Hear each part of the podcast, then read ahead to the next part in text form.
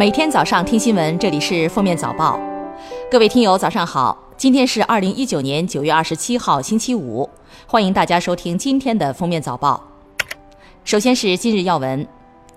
二零一九年国庆假期期间，全国收费公路将陆续免收七座及以下小型客车通行费。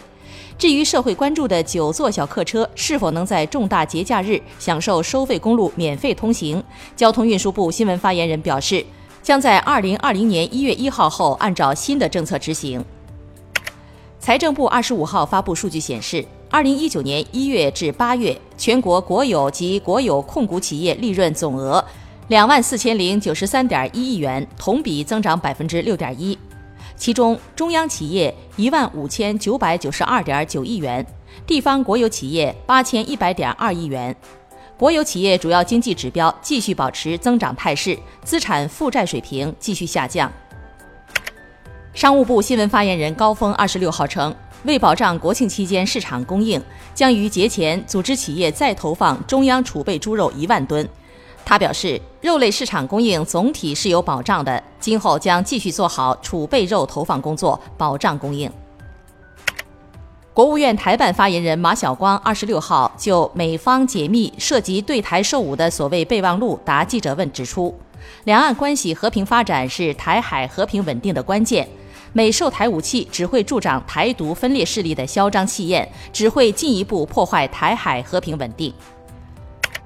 据澳门特区政府网站消息，澳门治安警察局一直积极研究及发展各项便利通关的措施。自九月三十号起，澳门居民及内地居民使用自助过关系统的年龄将由现在的满十一周岁下调至满七周岁。下面是热点事件：中国移动表示将于十月正式推出五 G 套餐，这引发了外界关于运营商将在十月开启五 G 正式商用的猜测。多位运营商内部人士表示，三大运营商开启五 G 商用的时间应该会是一致的。截至二十五号，中国移动五 G 预约人数已经超过二百一十二万。近日，中国食品科学技术学会发布的数据显示，二零一八年我国方便面销量占比已增至全球近四成，而世界方便面协会预测，二零一九年中国方便面销量有望继续维持在四百亿份以上。二十五号到二十六号，二零一九丝绸之路文化遗产保护工匠技能竞赛在陕西省华阴市西岳庙举行。这是西北五省区首次联合举办文物保护专项技能大赛，来自全国的一百四十二人现场参赛。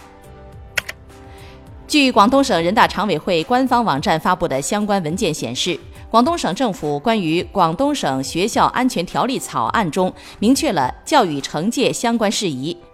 根据条例规定，中小学任课教师在一定条件下，可以采取责令学生站立、慢跑等教育惩戒措施。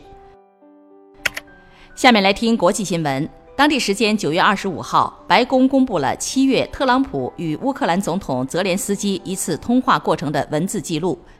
这段对话或被国会视作关键证据，认定特朗普利用军售暗中施压乌克兰，以谋求个人利益。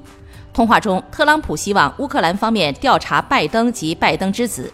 这次通话导致美国众议院启动了对总统的弹劾调查，特朗普陷入通乌门。当地时间二十六号，澳大利亚新南威尔士州通过堕胎合法化法案，标志着在当地存在长达一百一十九年的堕胎禁令宣告终结。之前的法律会使堕胎的孕妇和医生面临十年有期徒刑。外媒称，自美国国家航空航天局宣布重返月球计划仅一年后，盖特韦基金会公司发布了一个建筑规划。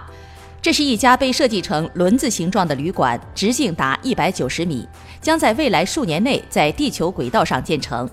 盖特韦基金会的目标是二零二五年投入运营，且每周有一百名游客前来参观。感谢收听今天的封面早报，明天再见。本节目由喜马拉雅和封面新闻联合播出。